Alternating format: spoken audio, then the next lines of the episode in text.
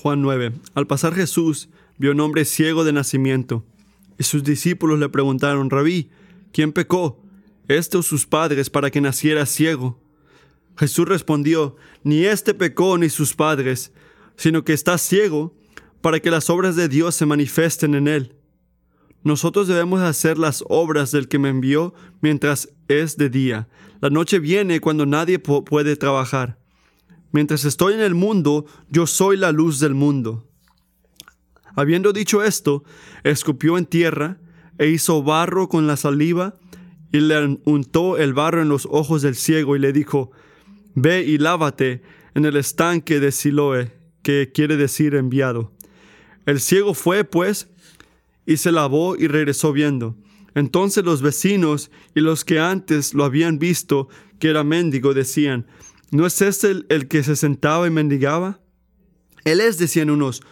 No, pero se parece a él, decían otros. Él decía, yo soy. Entonces le decían, ¿cómo te fueron abiertos los ojos? Él respondió, el hombre que se llama Jesús hizo barro, lo untó sobre mis ojos y me dijo, ve al estanque de y lávate. Así que fui, me lavé y recibí la vista. ¿Dónde está él? le preguntaron. Y él le respondió, no lo sé. Llevaron ante los fariseos al que antes había sido ciego. Y era día de reposo el día en que Jesús hizo el barro y lo abrió, le abrió los ojos. Por eso los fariseos volvieron también a preguntarle cómo había recibido la vista. Y él les dijo, me puso barro sobre mis ojos y me lavé y veo. Por eso algunos de los fariseos decían, este hombre no viene de Dios, porque no guarda el día de reposo. Pero otros decían, ¿cómo puede un hombre pecador hacer tales señales? Había división entre ellos. Entonces preguntaron otra vez al ciego, ¿qué dices tú de él? ya que te abrió los ojos. Es un profeta, le respondió. Pero los judíos no le creyeron que había sido ciego y que había recibido la vista hasta que llamaron a los padres del que había recibido la vista y le preguntaron, ¿este es tu hijo, el que ustedes dicen que nació ciego? ¿Cómo es que ahora ve? Entonces sus padres le contestaron, sabemos que es nuestro hijo y que nació ciego, pero ¿cómo es que ahora ve? No lo sabemos o, que, o quién le abrió los ojos, nosotros no lo sabemos. Pregúntale a él, ya es de mayor edad, él hablará por sí mismo. Sus padres dijeron esto porque tenían miedo de los judíos, porque los judíos ya se habían puesto de acuerdo en que si alguien confesaba que Jesús era el Cristo, fuera expulsado del sinagogo, sinagoga. Por eso sus padres le dijeron, ya es mayor de edad, pregúntele a él. Por segunda vez, los judíos llamaron al hombre que había sido ciego y le dijeron, Da gloria a Dios, nosotros sabemos que este hombre es un pecador. Entonces el que contestó, él les contestó, Si es pecador, no lo sé. Una cosa sé, que yo era ciego y ahora veo. Ellos volvieron a preguntarle, ¿qué te hizo? ¿Cómo te abrió los ojos? Él les contestó, ya les dije y no escucharon. Porque querían, porque quieren oírlo otra vez. ¿Es que también ustedes quieren hacerse discípulos de Él? Entonces los insultaron y le dijeron, ¿tú eres discípulo de ese hombre? Pero nosotros somos discípulos de Moisés. Nosotros sabemos que Dios habló a Moisés, pero en cuanto a este, no lo sabemos de dónde es. El hombre le respondió, pues en esto hay algo asombroso, que ustedes no sepan de dónde es, y sin embargo a mí me abrió los ojos. Sabemos que Dios no oye a los pecadores, pero sí a alguien pero si alguien teme a Dios y hace su voluntad, a este oye. Desde el principio jamás se ha oído decir que alguien abriera los ojos de ciego de nacimiento. Si éste no viniera de Dios, no podía hacer nada. Ellos le respondieron, tú, tú naciste enteramente en pecado y tú nos enseñas a nosotros y lo echaron afuera. Jesús oyó decir que lo habían echado afuera y cuando le, lo encontró le dijo, ¿crees tú en el Hijo del Hombre? Él le respondió, ¿y quién es, Señor, para que yo crea en él? Jesús le dijo, pues tú lo has visto, y él está hablando contigo, ese es. Él entonces dijo, creo, Señor, y lo adoró. Y Jesús dijo, yo vine a este mundo para juicio, para que los que vean, para los que no ven, vean, y para los que ven se vuelvan ciegos. Algunos de los fariseos que estaban con él oyeron esto y le dijeron, ¿acaso nosotros también somos ciegos? Jesús les dijo, si ustedes fueran ciegos, no tendrían pecado, pero ahora, porque dicen, vemos, su pecado permanece.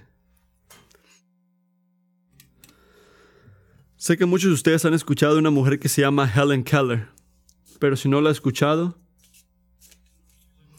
ella vivió hace, una, hace un buen tiempo ya y se convirtió ciega y no podía escuchar a la edad de 19 meses.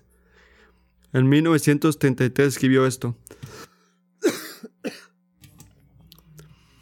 A menudo he pensado que sería una bendición que si cada ser humano quedara ciego y sordo durante unos días en algún momento de su juventud. La oscuridad le haría apreciar más la vista. El silencio le enseñaría los placeres del sonido. De vez en cuando he probado a mis amigos que ven para descubrir lo que ven. Recientemente me visitó una buena amiga que acababa de regresar de un largo paseo por el bosque y le pregunté qué había observado. Nada en particular, respondió. Podría haber sido incrédulo si no hubiera estado acostumbrada a tales respuestas, porque hace mucho tiempo me convencí de que los que ven, ven poco. ¿Cómo fue posible caminar durante una hora por el bosque y no ver nada, ninguno de, nada digno de mencionar? Dice en el resto de esta pieza las cosas que la interesan a través del toque y habla mucho sobre la delicado que puede ser una flor o cómo se puede sentir la piel, cómo puede sentir una rosa o cómo se puede sentir la manera que corre un río. Y después añade esto, a veces mi corazón clama de anhelo por ver todas estas cosas. Si puedo obtener tanto placer con el simple toque, cuánto más belleza debe ser revelada por la vista. Sin embargo, aquellos que tienen ojos aparentemente ven poco. Piensen en esto. Parece que muchos, la mayoría, tiene ojos aquí. Pero puede ser que vemos poco. Creo que es un punto muy importante. Es posible tener ojos físicos y todavía no ver, no ver todo lo que está a nuestro alrededor. Y Juan 9 nos enseña que el mismo principio es más, ¿verdad? En la manera espiritual. Pensamos que sabemos la verdad de Dios cuando en realidad estamos ciegos por completo. Y esto significa que separado de la obra de Dios, nunca vamos a poder conocer o ver a Dios por lo que es. Así que la historia comienza con la ser ciego físicamente. Pero el punto de todo lo que sigue, si no lo notaste, habla de lo espiritual. Y en particularmente la diferencia entre esos que conocen a Jesús y esos que piensan que conocen a Jesús. Porque hasta que ves a Jesús por lo que es en verdad, no, no solamente por lo que dice la razón humana, sino por fe, buscando el conocimiento. Vas a mantenerte ciego a las cosas más importantes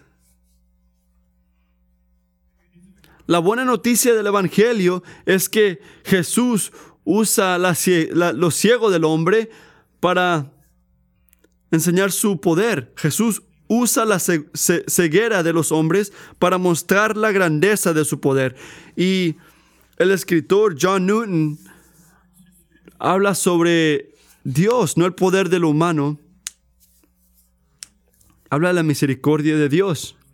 Una misericordia que llega a nuestra oscuridad y abre nuestros ojos para poder ver la luz del conocimiento de la gloria de, Dios a través de Jesús. Y ustedes se saben las palabras, la vamos a cantar al rato. Qué gracia tan increíble que salvó a un incrédulo como yo. Antes estaba perdido, pero ahora me encontraron. Era ciego y ahora puedo ver. Muchos incrédulos conocen estas palabras y las pueden cantar. Pero a lo que apuntan, apuntan, este, no lo vemos. Piénselo así. Notas en el versículo 5 que Jesús dice, yo soy la luz del mundo, dice.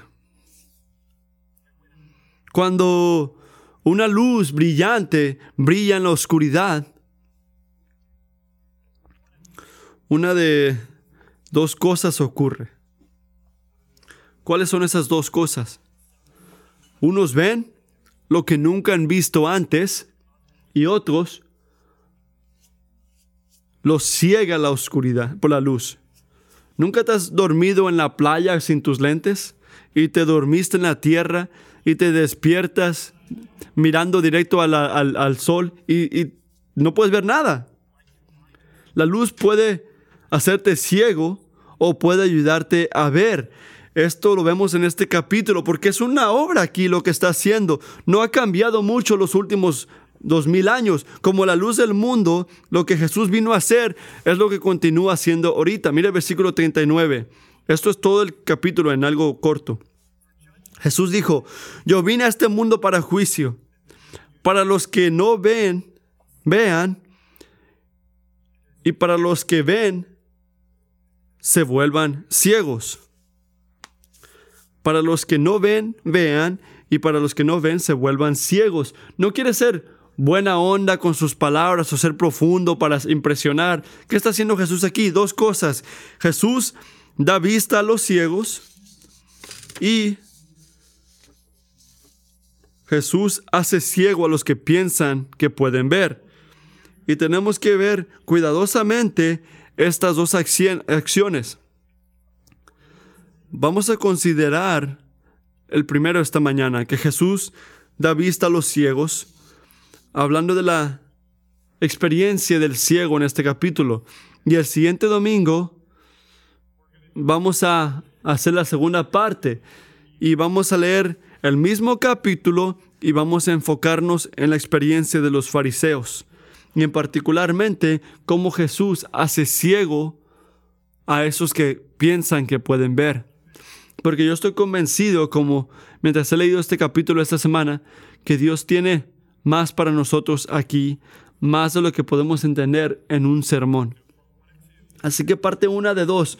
Este es el, punto grande por esta semana y el domingo que viene. Jesús usa la ceguera de los hombres para mostrar la grandeza de su poder. Ese es el punto en las dos, dos acciones. Este es un sermón de un punto. Jesús da vista a los ciegos. un punto singular. Vamos a ver esto en diferentes ángulos. Nosotros vivimos, vamos a empezar aquí, por aquí es donde empieza Juan. Vivimos en un mundo lleno de cosas que no se pueden explicar, que son tan malignas. Oramos sobre esto esta mañana y esto es bueno, amigos. No nos unimos en la iglesia para hablar o cantar o decir cosas como si todo fuera increíble o perfecto.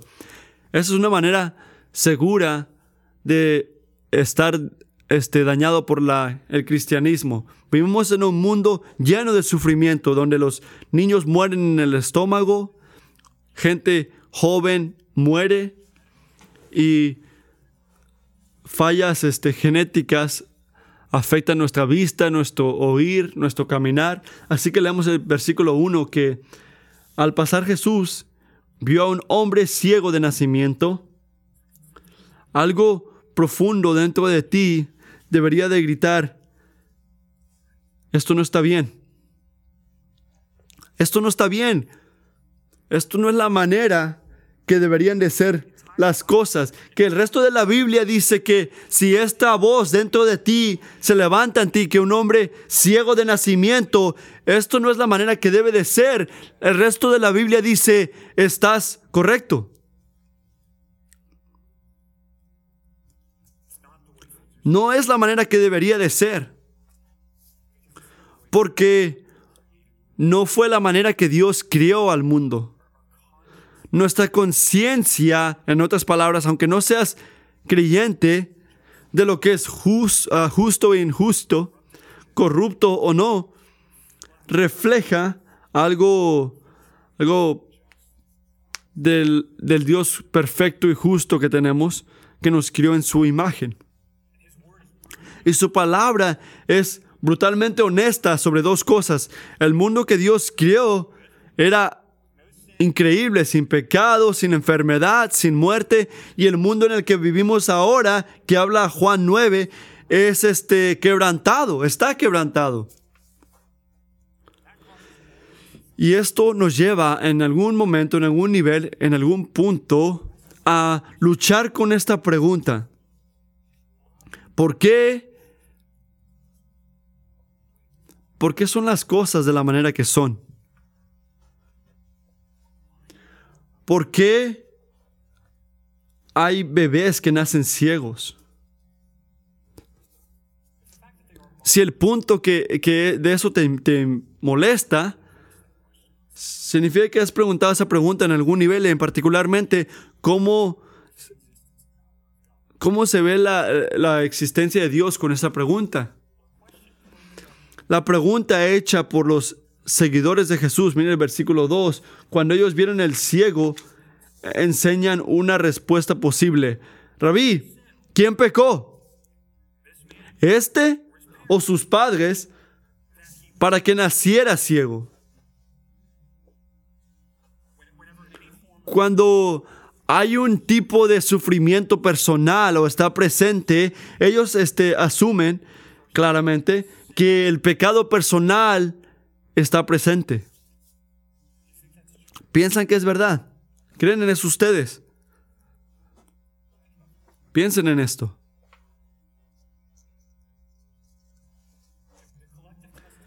El testimonio colectivo de la escritura, porque era una pregunta este, para ver cómo respondías. No importa lo que nosotros pensamos que es verdad, lo que Dios piense o diga que es verdad. El testimonio colectivo de la escritura, la respuesta es sí y no. Así que síganme aquí. Toda la quebrantura en este mundo, este, desde el principio del tiempo, está centrado en el pecado.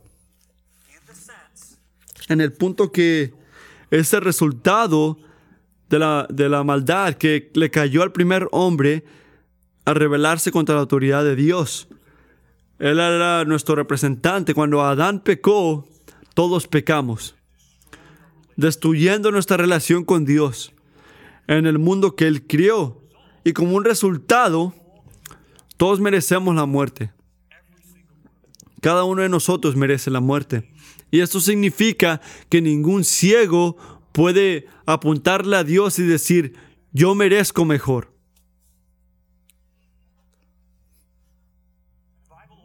Y la Biblia también contiene muchos ejemplos de la gente que sufre directamente por pecado personal o corporal. Piensa en la iglesia de Corintios, que no tomaban la cena del Señor bien y se enfermaron. ¿Por qué el Espíritu Santo? Y viendo cuando le mintieron a la iglesia y que Dios los tumbó. Esas son cosas verdaderas, consecuencia de el pecado. Pero hay ejemplos diferentes donde el sufrimiento claramente no es el resultado de pecado personal.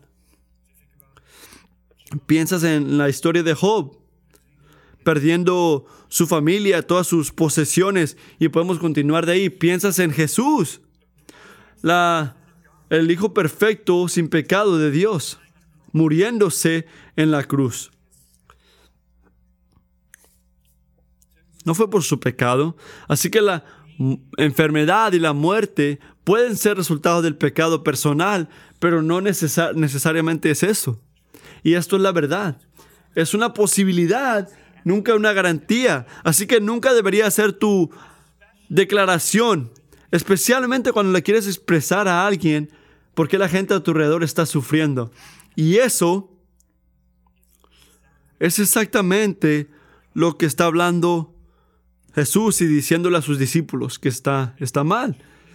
Trataron al pecado personal, sufrimiento personal, lo conectaron como una este, conclusión de algo que ya hubiera, había ocurrido. Y yo simplemente diría, ¿cómo pueden decir eso los discípulos? ¿Cómo pueden decir eso? Yo, ah, yo, no, yo no hubiera pasado por esto. Yo los entiendo. Tan siquiera su impulso lo entiendo. ¿Por qué? Porque en medio del sufrimiento, ¿qué queremos?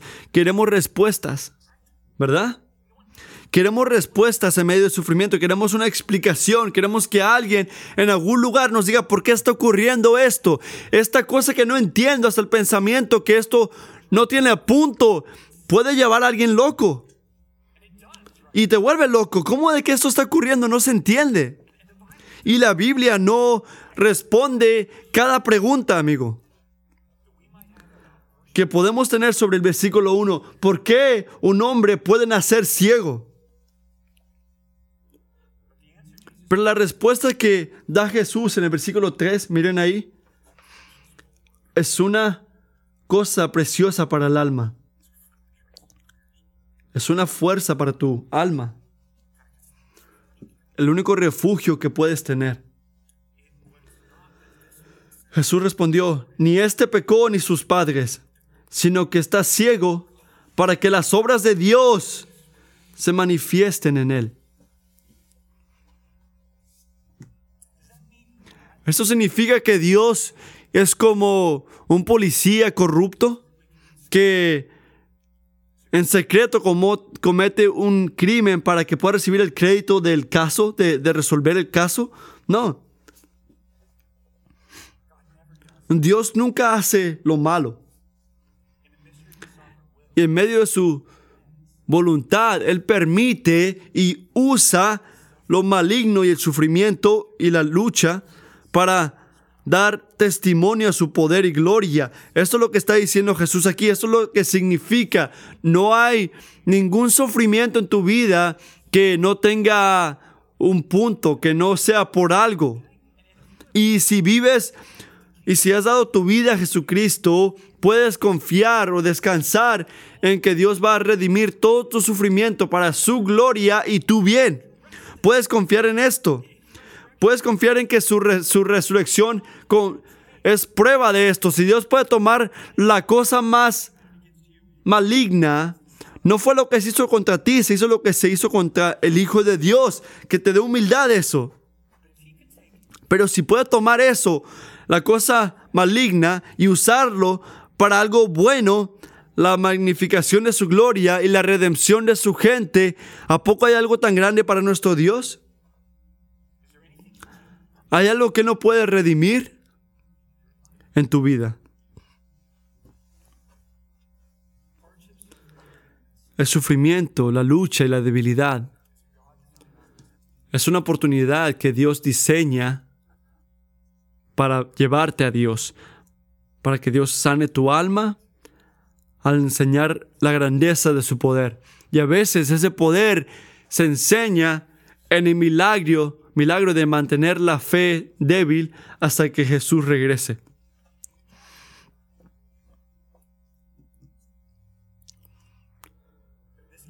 Pero en este caso, Jesús enseña la grandeza de su poder en la vida del ciego en dos maneras que nunca vio ocurrir o que nunca esperaba. En primer lugar, ¿qué hizo Jesús? Es increíble la manera que, Juan viaja por esto, pero en primer lugar, sana al ciego. Él hizo eso. Le restauró la vista. ¿Qué nos dice esto? Si tú estás sufriendo de algo físico ahorita, no eres invisible a Dios. No estás es oculto de Dios. Él puede verte. Él te conoce. Este, no tienes que gritar a toda voz o, alta voz para que Él te escuche. Nota aquí que el ciego ni siquiera estaba llamando a Jesús. ¿Notas esto? Él no, él no preguntó, no le preguntó a Jesús que lo sane. Él ni siquiera sabía que estaba Jesús en su presencia, por lo que podemos ver aquí. Jesús lo vio a él, aunque él no podía ver a Jesús. Y se acercó y untó sus ojos con el varo, de la misma manera que crió Adán en Génesis 2. ¿Y sabes qué significa ese barro que puso en sus ojos? Es una imagen de la manera que Dios le encanta de usar las cosas más ordinarias para hacer cosas sobrenaturales. Jesús no hizo una cosa mágica o sacó algo de un bolso. ¿Sabes que por 10 dólares te puedo sanar? No. Él tomó la tierra y su saliva. Nunca digas, amigo, que las circunstancias han cambiado de la manera que Dios ya no puede obrar en tu vida. Él puede usar cualquier cosa, incluyendo la tierra, para hacer su voluntad. Y puso esa tierra en, los ojos del hombre y hizo que el hombre obedezca. Mira el versículo 7. Ve y lávate en el estanque de Silo. Y el nombre de ese estanque, lo que significa Silo, significa enviado. Que, que hace que, que apunta o que enseña el poder de la persona que hizo ese mandamiento en el versículo 7. Porque ¿quién es Jesús? Él es el enviado, enviado del Padre para que todo sea nuevo. Y el hombre ciego escuchó confió en la palabra de un Dios que todavía ni había visto o conocido. Y regresó viendo.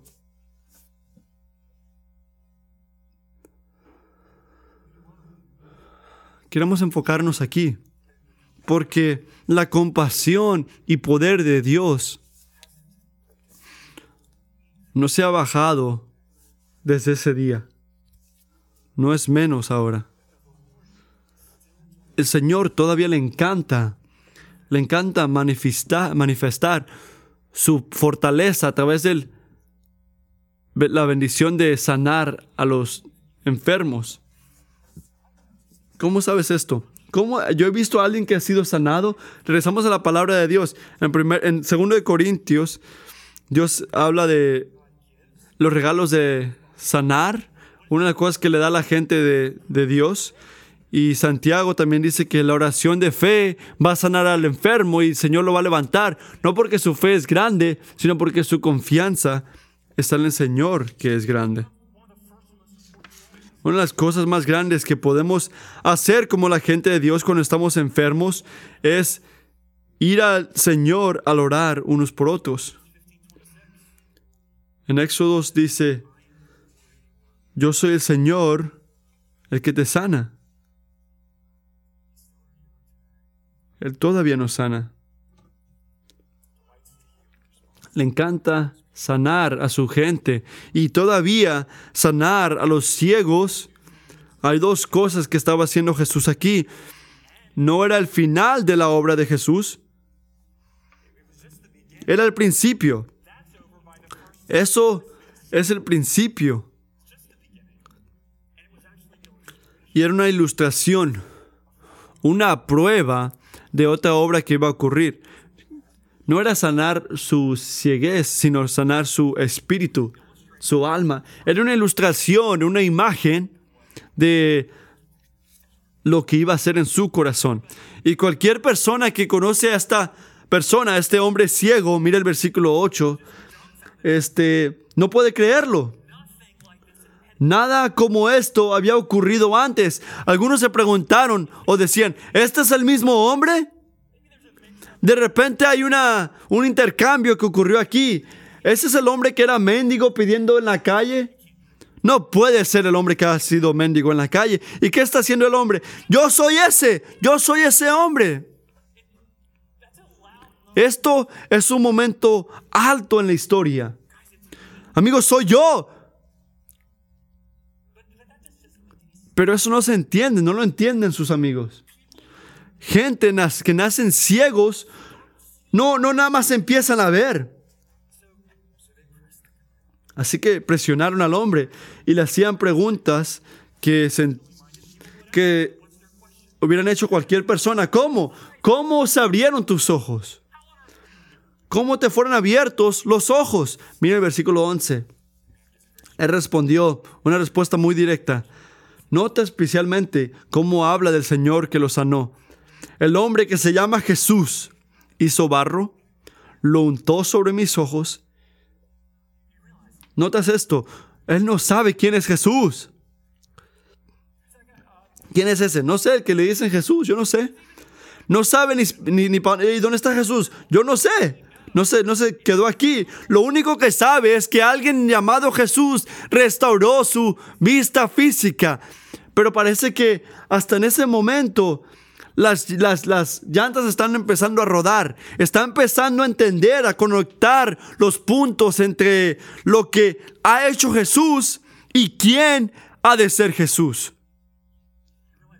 ¿Notas esto? Tenemos que conectar los mismos puntos nosotros. En la palabra de Dios vemos lo que ha hecho Jesús. Vemos esto, que podamos obrar de eso, guiados por la palabra, para notar quién ha de ser Él.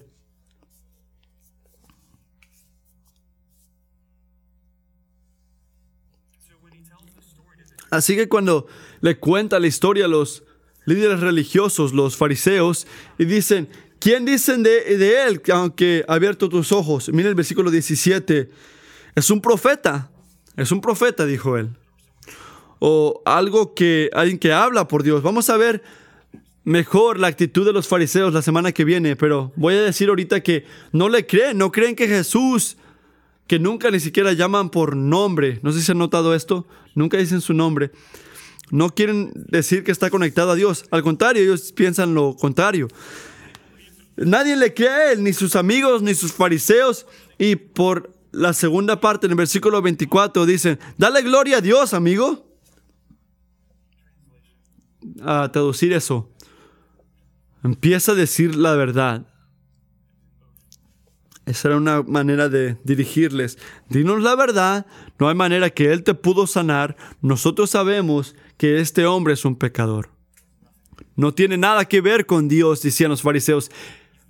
Él está guiando a la gente fuera de Dios es la misma que la misma cosa que incrédula que los llevó a querer matar a Jesús al final del capítulo 8. La actitud no ha cambiado, pero el que está el que sanó está determinado.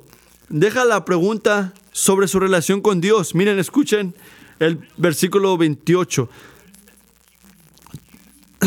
si es pecador, yo no sé. ¿Tú eres discípulo de este hombre? Él, él, él sigue hablándolo de sus ojos. Él dice esto. Miren el versículo 25. Entonces él le respondió, si es pecador, no lo sé. Una cosa sé, que yo era ciego y ahora veo. No importaba, no importa lo que le decía la gente, no importa lo que concluían o la presión que le querían meter, él no, ponía, él no podía ir contra este, lo, la cosa física, la transformación física que ocurrió en su vida. Él no podía pretender que no sabía lo que ocurrió.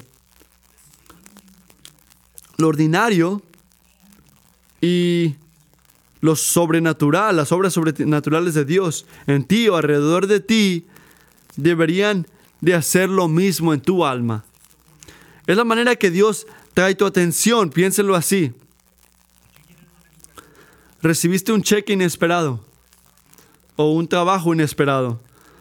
Después de que un amigo te dijo, ¿sabes qué? Confía en que Dios va a proveer por tus necesidades. Después de que oraron por ti. Aunque no crees en Jesús, de repente oraron por ti y llegó trabajo. Si esto ocurrió, no es, oh, buena suerte. Es Dios cuidando de ti agarrando tu atención. Puede que empezaste a regresar a la iglesia después de, dirías tú, ocupado o separado, pero si somos honestos, este, desinteresado, no tenías ilusiones ya. Pero notas que en las últimas semanas que regresaste a Dios te encuentras, no lo puedes ni explicar, más gozoso de lo que eres o eras antes. No puedes ir contra eso. No puedes decir, ah, es un momento accidental. No, es Dios cuidando de ti. O puede que ves a tu vida y dices, ¿sabes que Yo hice lo más que pude para correr de Dios lo más rápido que podía, hasta que un día el Señor trajo tu corazón hacia Él, cambiándote, tomando todo lo que amas, todo lo que te importa, todo lo que vivías. No expliques lo obvio cuando alguien te pide una explicación. Solamente decir algo sobre, ah, esas decisiones mejores en mi vida. No.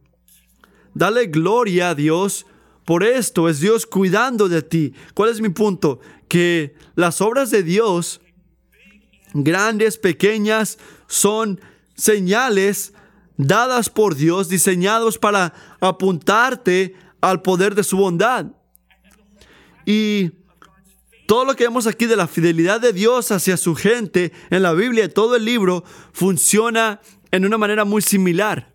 Así que cuando, cuando sentimos o cuando leemos la experiencia de otra persona sobre Dios, ¿qué debe de hacer? Es un regalo que Fortalece nuestra confianza en quién es Él. Y para que sepan, por eso es cuando pasamos tiempo leyendo la Biblia que nos recuerda las obras de Dios en otras vidas y, con, y diciendo testimonios unos a otros cuando nos unimos como iglesia es muy importante.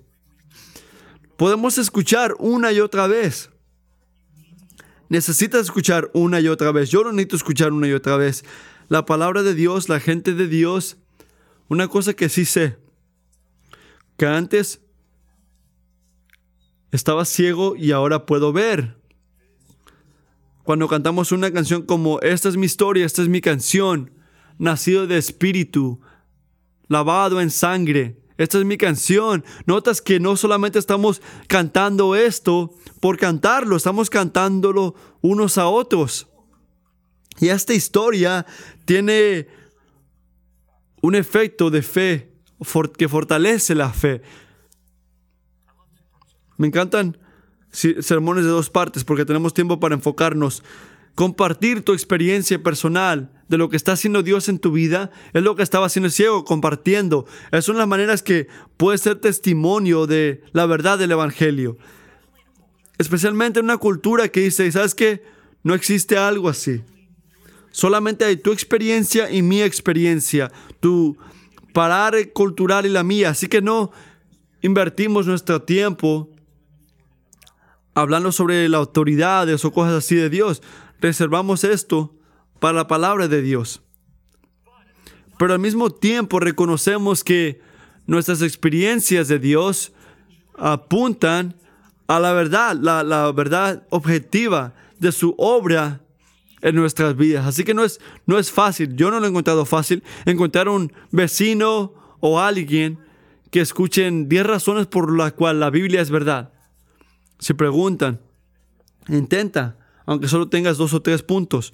Pero nota esto, muchos, muchas personas todavía escucharán tu historia de cómo Dios ha cambiado tu vida. Y toma eso, úsalo, di tu historia. Pero cuando el ciego hace esto, en el versículo 25, los fariseos iban contra que Jesús tenía parte en esto, así que el ciego se calla y se, y se va. No, no se calla, no se calla. Él demuestra que para un ciego, o que era ciego,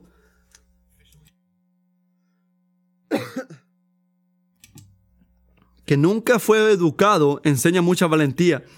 miren el versículo 31. En general, Dios enseña su poder a través de esos que lo siguen. No pecadores que van contra Él, pero en Salmos 66 dice, si observo iniquidad en mi corazón, el Señor no me hubiera escuchado o no me escuchará. Después en el versículo 32 habla de algo histórico. Dice, el hombre no sana a la gente que nace ciego. Desde el principio jamás se ha oído decir que alguien abriera los ojos de los ciegos. Y el versículo 33 trae lo obvio o no tan obvio para otros dependiendo en quién eres. si éste no viniera de Dios, no podía hacer nada. Si esto no viniera de Dios, no podía hacer nada. No hay manera que Jesús pueda abrir mis ojos si no es de Dios. Si Dios está obrando en él o no, no sé, pero no lo pudiera hacer si no fuera de Dios. No pudiera hacer nada. ¿Por qué? Juan está hablando sobre lo que les dijo a los fariseos, porque habla la verdad. Él está hablando la verdad. Al contrario de ellos, Él ve quién es Jesús en parte. ¿Qué ve? Que es de Dios. Y eso, más de lo que que el Señor, el Señor podía haber sabido en ese tiempo. Pero al no creer otra historia, puede que no sea de Dios. Esto lo vieron como un contraataque a su autoridad religiosa. Lo, corrieron de la sinagoga. Era un movimiento de poder que era lleno de arrogancia de lo que ellos pensaban saber.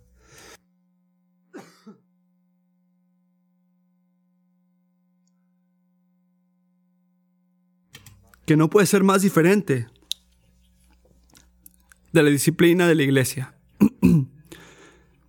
Esa cosa que están hablando a Rachel y Josh al principio, que habla de la disciplina que puede llevarte a sacarte de la iglesia si no estás caminando con Dios. Es un movimiento de amor y compasión a través de una iglesia que representa al Salvador que va detrás de la oveja perdida. Si no hubieran hecho esto, estuviera mal. Así que la respuesta de Jesús al versículo 35, puedes ver esto. Ellos intentaron correrlo, pero aquí podemos ver lo que Jesús hace. Hace lo que, la, lo que Dios quiere que, que se haga. Lo voy a decir otra vez. Él te ve, Él te ama y puedes ver lo que Dios hubiera querido que haga la, gente que quería correrlo. Así que aquí dice, Jesús oyó decir que le habían echado afuera y cuando lo encontró le dijo estas cosas, le dio el regalo de una pregunta. Mira el versículo 35. Escuchó que le habían corrido, lo encontró y le dijo, ¿crees tú en el Hijo del Hombre? Era una manera diferente de referirse al Mesías, al, al elegido en Daniel 7, 13, que dice así Daniel, sigue mirando en, los, las visiones nocturnas y en las nubes del cielo venía un hombre como el Hijo del Hombre, que se dirigió al anciano de días y fue presentado ante él. Y le fue dado dominio, gloria y reino para que todos los pueblos, naciones y lenguas le sirvieran. Su dominio es un dominio eterno que nunca pasará y su reino uno que no será destruido. Esto es lo que Jesús está preguntándole a él. ¿Crees tú en el Hijo del Hombre? Que era una manera de decir, amigo, sé honesto. ¿Dónde está tu confianza de salvación? ¿En qué está?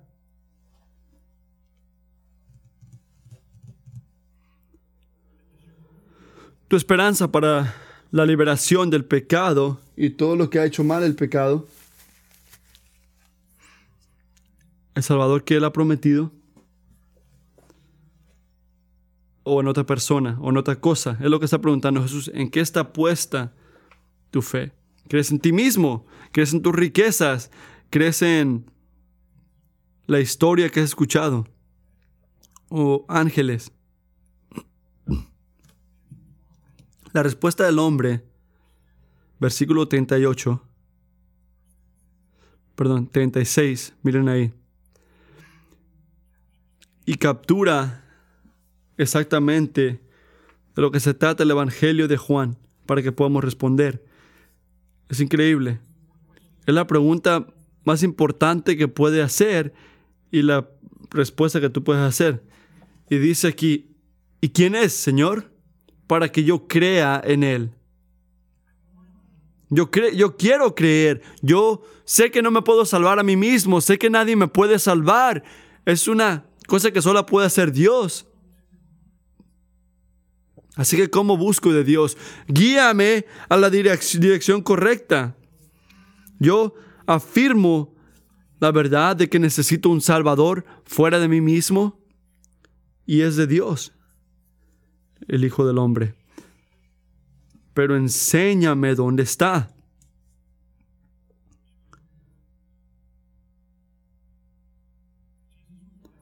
Y Jesús le responde en el versículo 37. Yo diría que son unas palabras que gritan en todo el Evangelio. Dice así, Jesús le dijo, pues tú lo has visto. Y el que está hablando contigo es ese.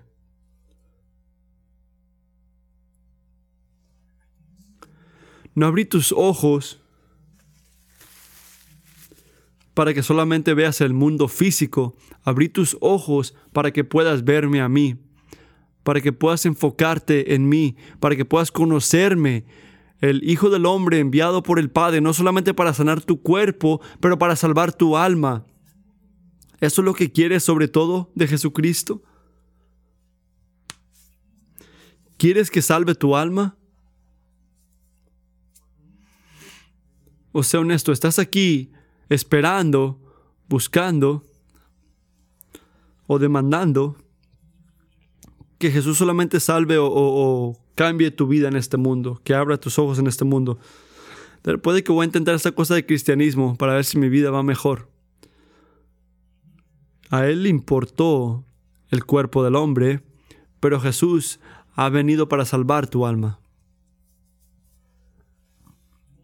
Y le dijo a este hombre ciego que ahora podía ver que lo que él estaba viendo con sus ojos, lo que estaba escuchando con sus oídos, la palabra de Dios, no era un punto religioso o una cosa que pueda añadir a su conocimiento de escritura. No era algo de la fe. Jesús estaba invitando a este hombre a creer.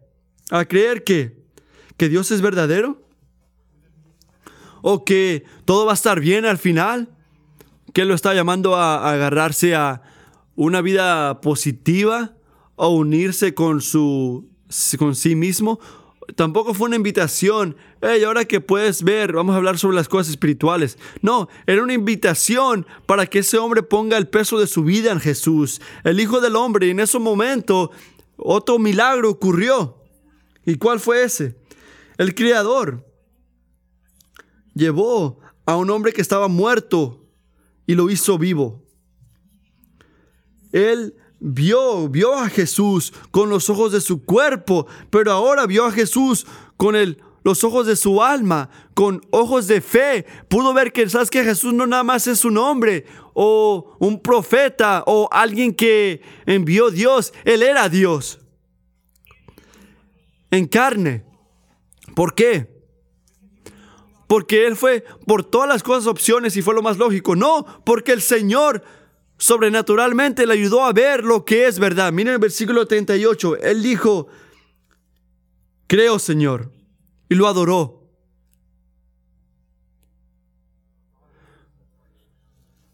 El Señor dijo, de las tinieblas resplandecerá la luz es el que ha resplandecido en nuestro corazón para iluminación del conocimiento de la gloria de Dios en el rostro de Cristo.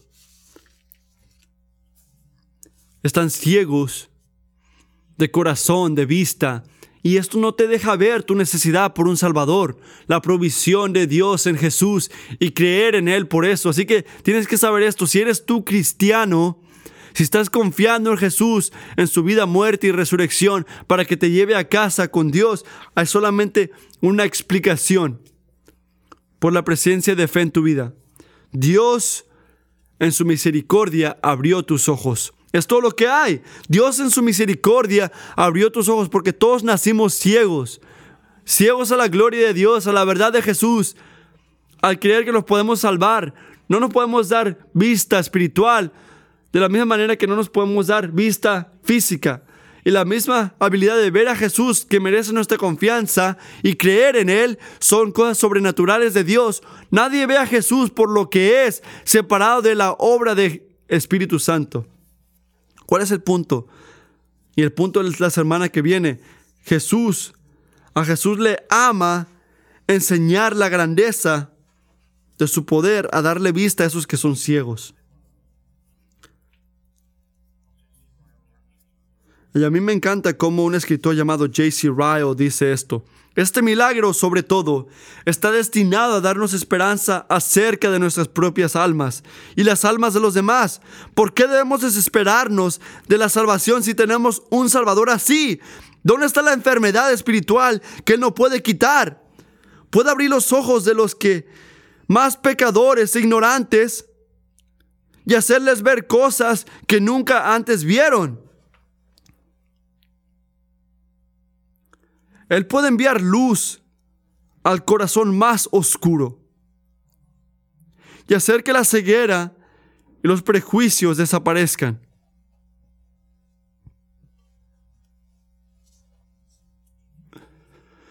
Si notas en tu corazón ahorita, en tu alma, que estás ciego, tienes fe, tienes una esperanza. Llora a Jesús, busca de Jesús. Señor, yo soy ciego. Ayúdame a ver.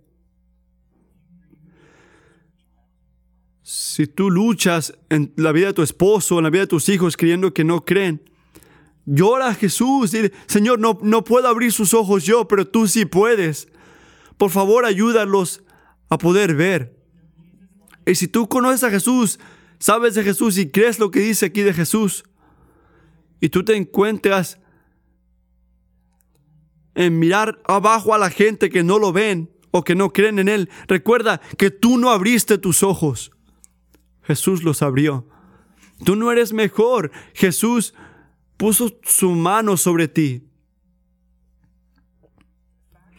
El punto que Él usó la, lo ciego del hombre para enseñar la grandeza de su poder debería de llenar nuestros, nuestras bocas de agradecimiento y alabanza. Estamos agradecidos que eres un Dios que abre los ojos de los ciegos. Y a responder a tu palabra, Señor, te pedimos que, que tú puedas hacer eso. A, a los ciegos que estamos en nuestros corazones, te pedimos que hagas esto en los ciegos que están aquí, los que amamos, que todavía no te aman a ti, porque todavía no te han visto a ti. Y te pedimos que recuerdes a esos que piensa que puede ver, que si vemos, es solamente por ti. No es porque hicimos decisiones mejores, usamos nuestro razonamiento correctamente. Solamente esto viene de ti, Señor. Gracias por ser un Dios que nos ayuda a ver.